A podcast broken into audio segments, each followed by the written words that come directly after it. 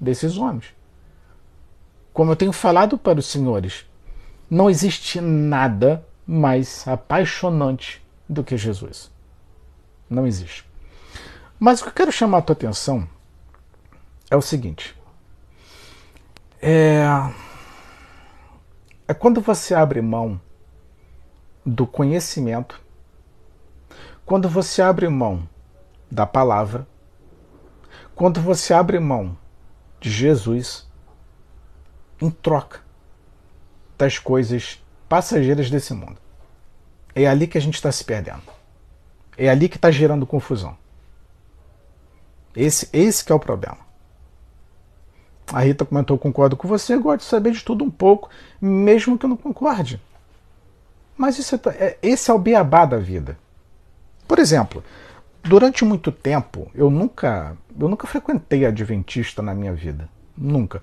Mas desde que eu tive meu primeiro canal é, no YouTube, onde infelizmente eu perdi, eu tinha estava meio caminho andado, estava quase 50 mil inscritos no, no canal, o trabalho estava muito bem feito, mas faz parte do jogo, faz parte da vida.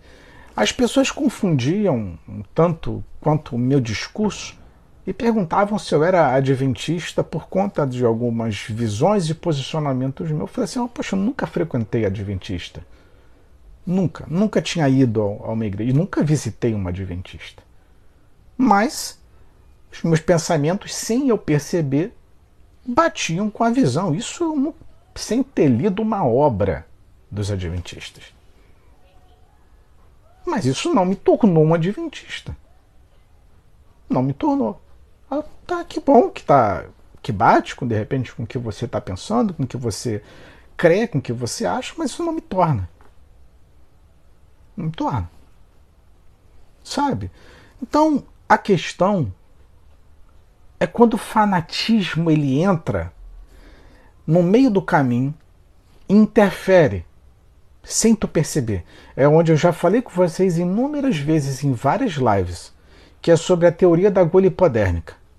É quando algo, uma informação alguma situação, ela é inserida de forma cirúrgica dentro do teu coração, dentro da tua mente. Ela, aquilo é injetado de forma rápida e faz um efeito muito mais rápido ainda. Sabe? É, o que tu sabe, o que tu conhece, está te afastando dos princípios bíblicos? O que tu sabe, o que tu conhece, está ofendendo as pessoas? Te faz agredir as pessoas? Te faz menosprezar as pessoas?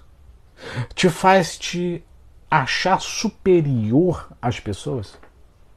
É, é nisso que a gente precisa entender. Quando você acha que o teu conhecimento ele é elevado demais e você começa a subjugar o teu semelhante, quando que você pensa, como Tupirani, é, não, nós temos que amaldiçoar o STF, nós temos que fazer isso com não sei quem. Olha, assim, eu não acredito que o Tupirani chegou nesse nível. Mas o problema é dele.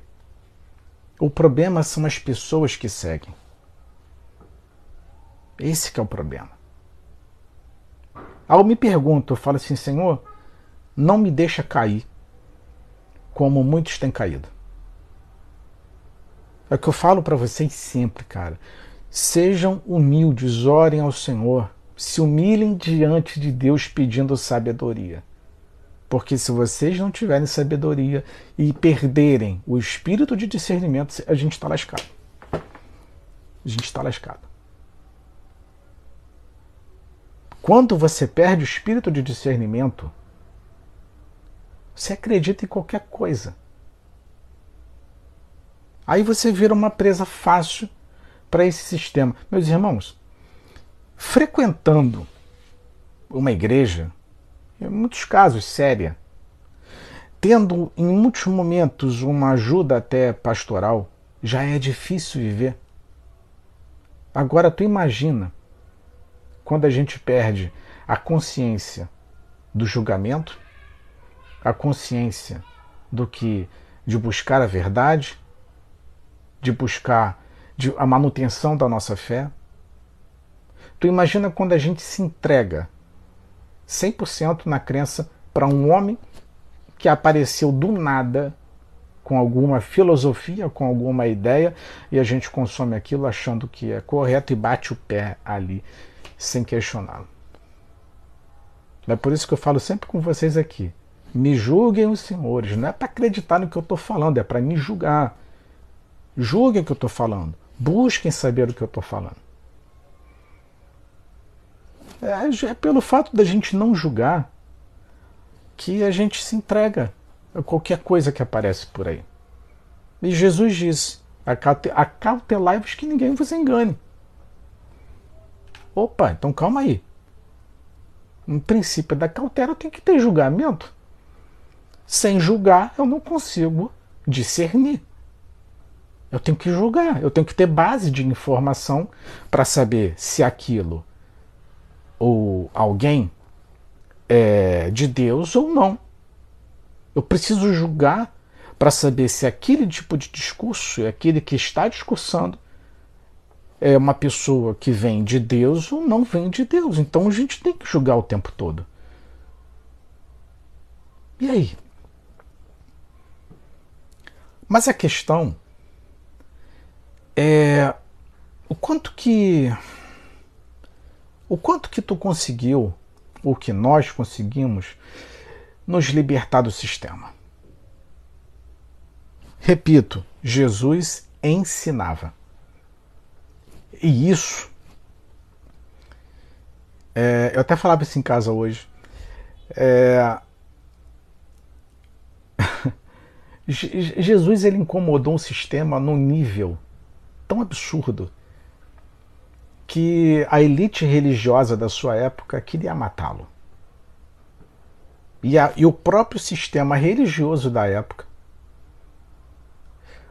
usou o Império Romano para punir Jesus, para atacar contra Jesus.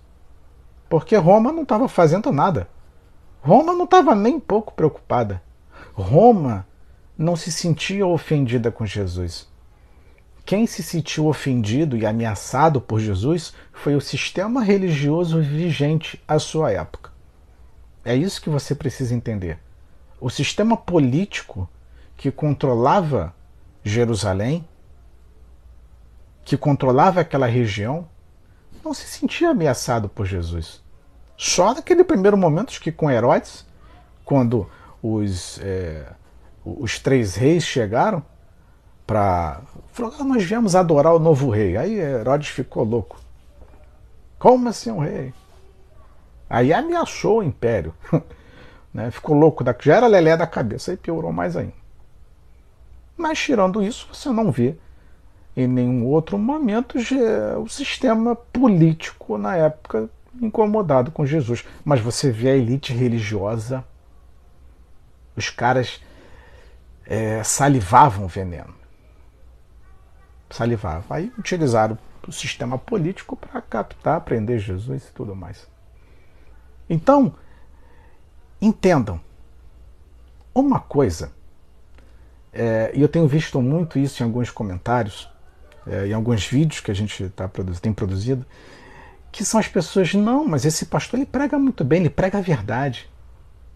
Não, esse pastor ele prega, poxa, ele prega muito bem. Não, essa pastora aí, a fulana de tal, não, ela prega muito bem. Eu, eu tenho pensado sobre isso. Às vezes eu dou um espaçamento de tempo de produzir um vídeo, materiais para vocês, ou fazer as próprias, as próprias lives, porque eu estou pensando. Tem as minhas ocupações, mas eu estou pensando. E pensando em muitos comentários para poder entender o comportamento humano, a cabeça da, do crente. Eu falo, calma aí, você se apaixonou por um discurso, por uma pregação. É interessante. Mas tem uma coisa, duas, duas situações. Tem uma coisa que o sistema religioso ele ama, que são bons pregadores. O sistema religioso como ama um bom pregador. O sistema religioso é apaixonado por pregadores. Guarde isso que eu estou te falando. O sistema religioso ama pregadores.